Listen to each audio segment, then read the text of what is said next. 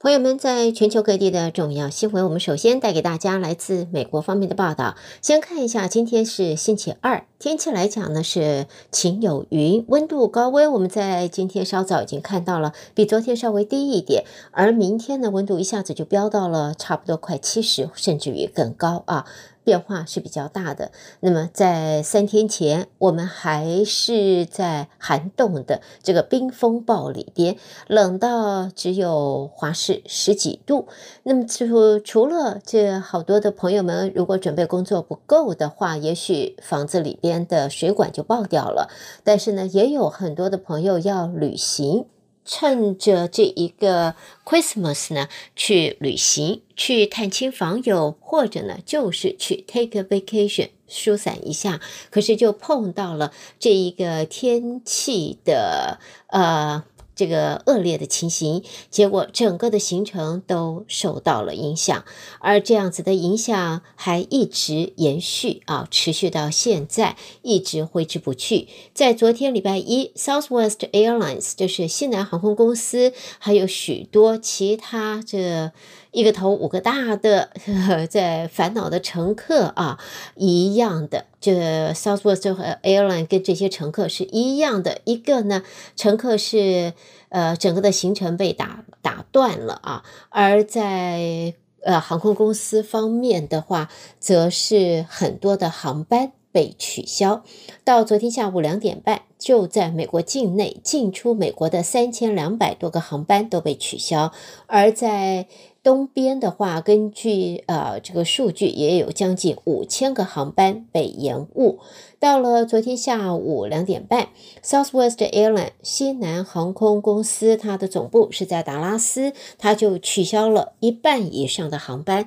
总计超过两千三百个航班。那么这一个呃，也有在这社交媒体上说啊，客户这都在抱怨啊，乘客啊就在抱怨和这。航空公司的工作人员通话时要排长队，和他们讨论的时候要排长队，而且呢还有行李丢失的问题，等待的时间也非常的长，而且航空公司的客户服务电话 （customer service） 的这个 phone line 啊也是占线吧。打都打不通的。那么现在，Southwest Airline 呢，西南航空也宣布，如果乘客还没有重新预订机票，十二月三十一号前，大概是没有办法重新再订的了。好，接着呢，我们再看呢，圣诞节刚刚过了，家里边如果是 recycle，就是可以 reuse 的这个 plastic 啊啊，塑胶的耶诞树，那么下边的这个新闻你就不需要担心了。但是呢，如果说你的呃圣诞树是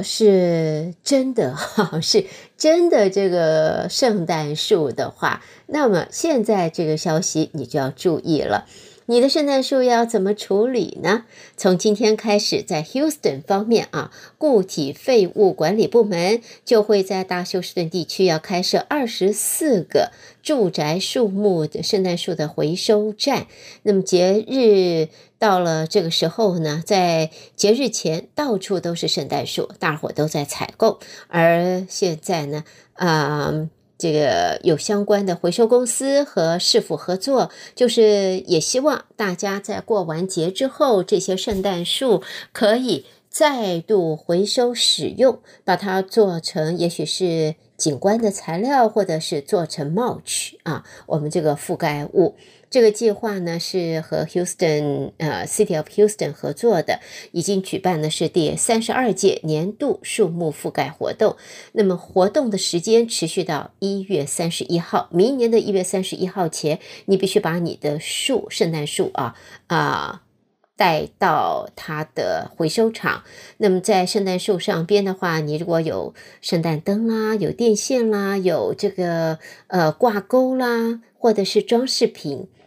那么，只要不是有机的装饰品啊，通通都要把它拿下来。那当然，人造的或者上面已经涂了漆，变成金色的、白色的、红色的这样子的圣诞树就不会被接受为回收了。好，那么这个回收的时间啊，从今天开始，那么不同的地点，我们会把呃不同的地点它的回收时间，我们会放在我们的网页上，朋友们可以直接去查询。他们有从礼拜六到礼拜天，从早上九点到六点的。回收也有呢，是每天从早上到六点，那么也有是礼拜一到礼拜六八点到五点，另外呢也有是礼拜一到礼拜五早上七点到下午五点半等等不同的呃地点，它的开放时间都不一样。稍后朋友们可以到德州中文台的网页上去查询。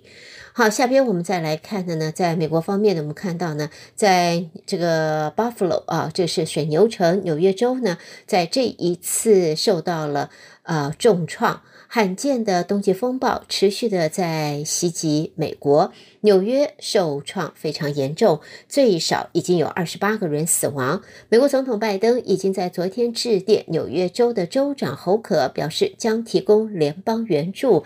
那么看起来，这是四十多年来最大规模的冬季风暴，在耶诞周末袭击美国，造成全美近五十人死亡。纽约州呢，受创最严重，目前大概已经有二十八个人不幸丧生了。那么这一次呢，这个是四十五年来最严重的暴风雪，让纽约州的水牛城这个是受到了重击啊。那么在现在呢，啊，州长侯可也说这是世纪暴风雪，警告说危险的大雪、强风和低温的状况到现在。都还没有结束，在纽约州西部地区一些城镇啊，在过去一夜一个晚上就降下了零点七五公尺到一公尺深的积雪。暴风雪的情况持续肆虐美国的东北部的部分地区，在九个州也导致了大规模的停电、旅行延误等状况。所以呢，在这一次的世纪暴风雪侵袭美国，现在我们知道差不多啊有。五十人已经因为风雪丧命了，而在水牛城呢，这个二十八名这个丧命的民众都是死于室外，看起来就是真的是冻死了。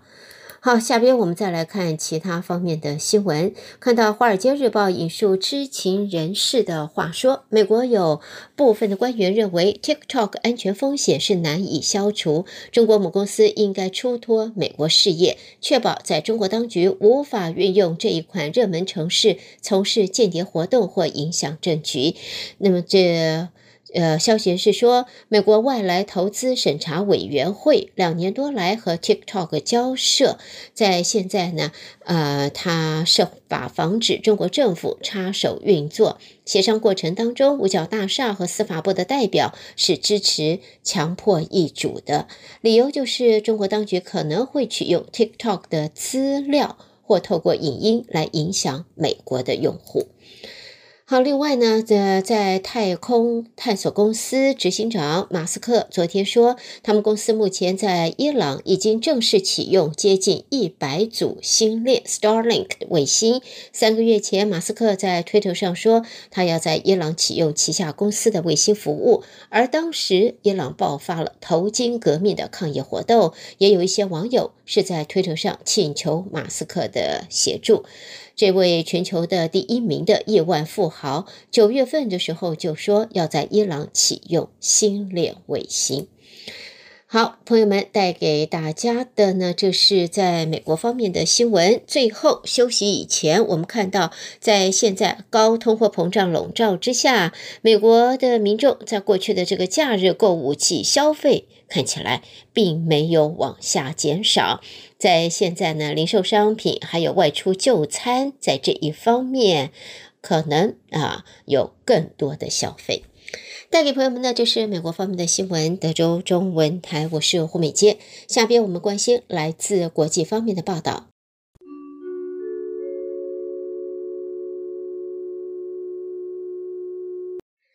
国际新闻，我们第一个看到英国方面，现在呢，英国已经表示将会停止公布计算 COVID-19 疫情在人群之中传播速度的 R 值，因为有了疫苗和药物，这类数据已经没有它的必要性。所谓的 R 值或者传染数，过去三年一直都是 COVID 数据公告的主要内容，而它的这个值大于一，就代表 COVID 的病例有所增加。在现在呢，啊，英国方面呢，则已经进入了与 COVID 共存阶段，停止公布疫情传播速度 R 值。接着看到来自基辅的报道，乌克兰的外交部长昨天就说，乌克兰希望召开一次高峰会来结束冲突，但是他不期望俄罗斯会参加。这项声明也让人难以看见这一场毁灭性战争很快就会结束的任何的征兆。而在俄罗斯的外交部长拉夫罗夫也在呃有他的说法，他表示基辅当局清楚明了莫斯科对解决乌克兰冲突的提案，结果不是乌克兰为了自己好履行提议，要不就是交由俄军决定这个议题。俄罗斯一直说对乌克兰的入侵行动是特别军事行动，目的是为了将乌克兰去军事化以及去纳粹化。而基辅当局和西方盟国则说，这是为了要夺取土地的帝国主义式的侵略。拉夫罗夫就告诉媒体，呃，这场冲突会持续多久时，则表示现在是轮到基辅政权采取行动，而背后发号施令的，他认为是华府。接着，我们也看到呢，在这个新德里的报道，印度总理莫迪在昨天与乌克兰总统泽伦斯基通了电话，重申支呃印度支持和平，愿意持续为受战火影响的平民提供人道的援助。在这一次呢，啊，在印度总理府称，泽伦斯基在通话中恭贺印度接任二十国集团轮值主席，而莫迪则简报了印度作为 G20 轮值主席国的优先推动项目，包括为开发中国家关心的议题发声，像是粮食还有能源的安全。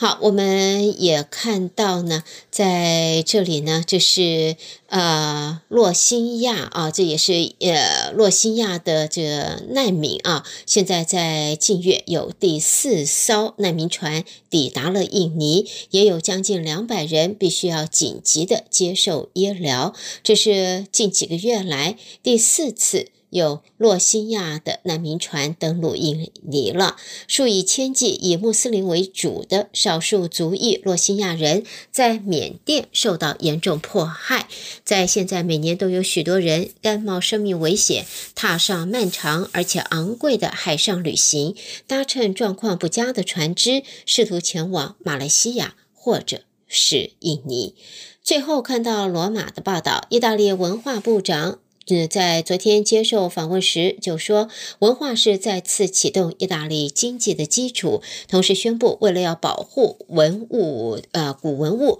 将会采取要提高门票收费的措施，用以强化文化资产的保护。朋友们，带给大家这是在国际方面的新闻。美国和国际新闻之后呢，我们在这和朋友们一同关心来自两岸方面的重要报道。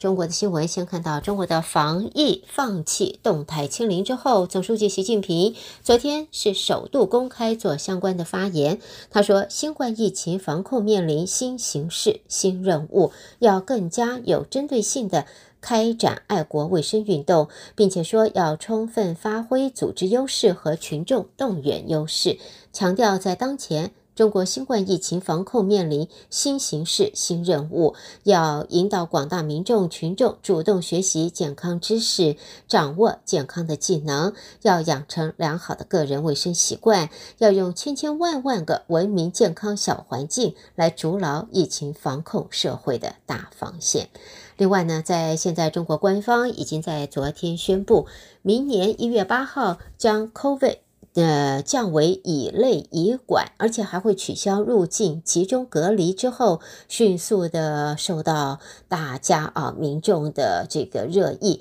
其中出国签证还有机票搜索量立刻暴增了十倍以及八点五倍。那么这个重大的调整宣布之后，就引起中国民众的高度的关注。普遍认为防疫开放的大方向已定，既不会再回头，全民核酸。各式隔离也会一去不复返了。在现在呢，啊、消息出来之后呢，现在出国签证网络搜寻量可是暴增十倍了。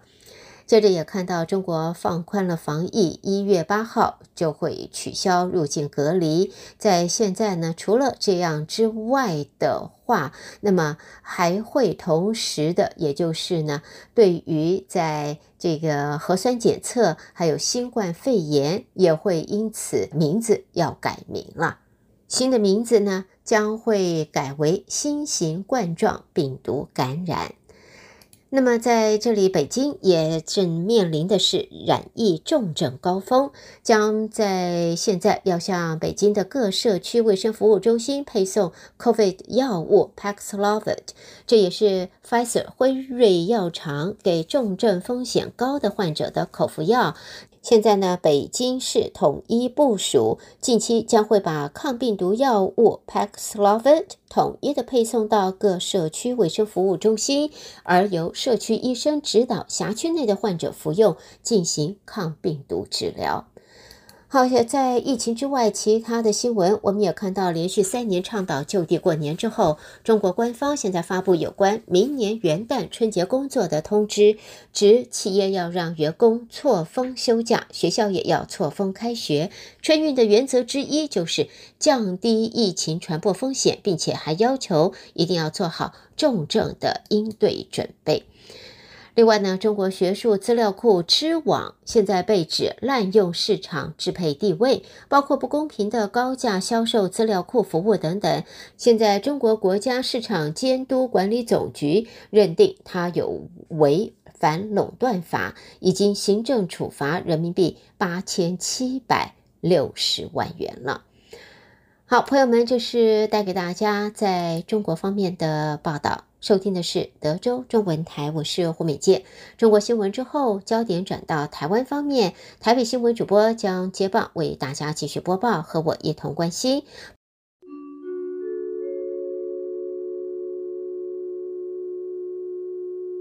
德州的听众朋友，您好，我是央广主播张旭华，在台湾的消息方面。针对义务役役期延长政策，蔡英文总统今天召开国安高层会议做最后定案，下午召开强化全民国防兵力结构调整方案记者会，宣布从二零二四年一月一号起，两千零五年一月一号以后出生的役男义务役役期由四个月改为一年，同时提高义务役役男的薪资。以二等兵为例，未来一年义务役的薪资包含保险及餐食费，大幅提高到两万六千三百零七多元，接近基本工资。此外，蔡总统也表示，政府将推动修法，让服役年资衔接劳退制度，并由国防部负担雇主提拨的责任，并将与大专院校沟通，参酌相关国家的经验，利用役男有效时间接职涯。国防部副部长柏鸿辉报告指出，兵役制度调整将打造主战、守备、民防、后备的全民国防体系。入伍训练和部队训练参照美国等先进国家订定的训练课程，役男将学习无人机、红准火箭弹、刺针飞弹等武器操作。而义务役的役期恢复为一年，后续是否冲击民进党二零二四的选情备受关注。对此，民进党团干事长罗志政在和蔡英文便当会之后受访表示。会中总统、副总统都主张以国家利益为优先考量，选举利益不是思考重点。媒体询问这次调整议期是否和美国有关，罗志正说，包括日本、新加坡、澳洲、菲律宾等国家都不断增加军事投资，不是因为两岸情势紧张或是民进党挑衅，主要是因为中国在这个地区威权扩张、军事力量提升，对所有国家造成挑战。每个国家都采取必要因应做法，台湾当然也不能置外于整个趋势。蔡英文总统宣布义务役一期恢复一年之后，国民党中央和立院党团共同召开记者会，强调支持兵役改革，并提出义务役男服役期间薪资至少应该达到基本工资新台币两万六千四百元，九三军人节改为国定假日等配套。国民党强调，执政党如果没有妥善的全面性配套，就是牺牲役男权益的假改革。时代力量立委陈椒华认为，充实国军防卫能力才能吓阻中国的步步进逼，但他也主张必须慎防军中霸凌重演，给予役男安全的服役环境。他说：“那好处是让国民有充足的军事训练，但是我主张要有安全的服役环境，避免因为军中霸凌造成国军一再致伤的事故。”民众党立委邱成元也支持自己国家自己救，并呼吁政府提出具体有效的训练方式。中国宣布将新冠病毒肺炎更名为新冠病毒感染，并从明年一月八号起取消入境管制，降级疾病类别。对于台湾是否也会将 COVID-19 降级，中央流行疫情指挥中心指挥官王必胜今天表示，指挥中心内部讨论此事已久，包括调降类别、改变通报定义。这除了要考虑世界趋势，也必须视国内疫情而定。台湾有自己的步骤，不会跟进中国降级最快的时间点，希望能在农历年过后。他说：“其实这个降类的事情，我之前也谈过哈。那我们考虑的面向是比较多一点哈，包括说世界。啊，或者一些其他比较主要的国家，像美国、哈日本，他们有没有把它从这个紧急公卫事件呃呃移除？好，那另外就是说我们自己国内的状况，那它是不是有比较趋近流感化？这些是我们，我想我们还是会照着我们自己的步骤去做，不会说跟着中国的这个脚步去做。王必胜指出，中国取消入境管制对全世界都有影响，到中国工作、念书、旅游都会更方便。但目前我方评估中国的疫情蛮严重的。呼吁民众进入中国前先打好疫苗。至于台湾是否会加严管控中国入境者，王必胜说，指挥中心二十六号已经开会讨论，做最后决定之后再对外公布。另外，指挥中心今天公布，国内新增两万四千四百二十七例 COVID-19 本土病例，比上周同日增加七千三百四十七例，增幅约百分之四十三。这是十一月十七号以来单日确诊数再度突破两万例。另外有七十一例境外移入确诊个案中新增七例死亡，死亡数是五月五号以来的新低。国发会今天公布十一月景气灯号，时隔四年再亮代表景气低迷的蓝灯。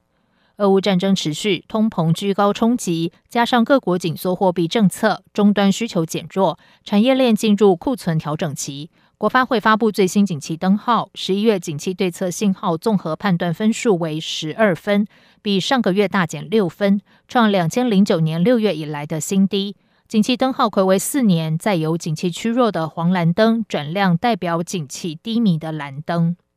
国发会说明，这次灯号转亮低迷蓝灯有几大主因，包括高基期因素、出口下滑，连带和出口相关的批发业营收下降，机械跟电机设备进口值也跟着减少所致。当前景气是外冷内温，十二月景气仍然得保守以对。国发会经济处处长吴明慧说。因为外需看起来哈，不管是出口啊，或是外销订单，其实目前的数字都不是很好。主计总处对于第四季的整个出口方面的预测哈，也是相对比较没有那么的乐观哈。所以我觉得十二月的景气的状况哈，就是还是要保守来去看待。国发会表示，国际机构目前预测明年全球经济有望逐季好转，只要各主要经济体需求好转，就能为我国出口加温。以台经院最新制造业及服务业营业气候测验点转成上扬来看，也显示厂商对未来半年景气有信心。明年在外需回温之前，得靠内需支撑经济。